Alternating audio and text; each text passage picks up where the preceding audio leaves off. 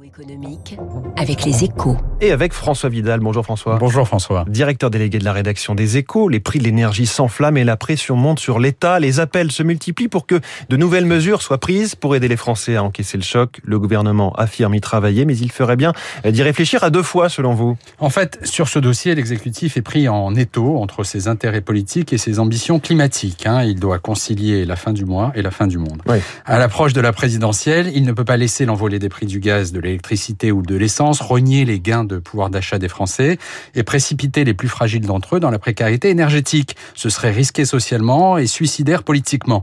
Mais à l'inverse, bloquer artificiellement la hausse des tarifs de l'énergie en rabotant la fiscalité existante, par exemple, enverrait un signal très négatif sur la transition écologique.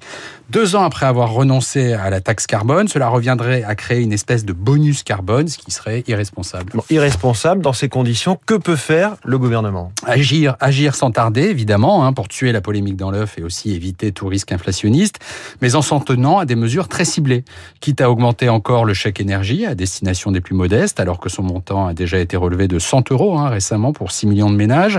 De la même manière, côté entreprise, le gouvernement pourrait se porter seulement au secours des secteurs les plus exposés, d'autant que la semaine dernière, Bruxelles a donné son feu vert à des aides ciblées.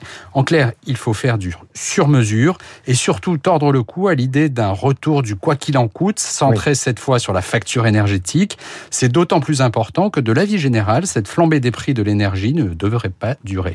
Merci François Vidal et euh, on va poser la question dans un instant à Patrick Pouyanné. Ce sujet de l'énergie encore largement traité dans votre journal Les Échos. C'est le sujet du moment. L'homme qu'il fallait entendre s'est installé dans le studio de Radio Classique. Le PDG de Total Energy, Patrick Pouyanné, dans une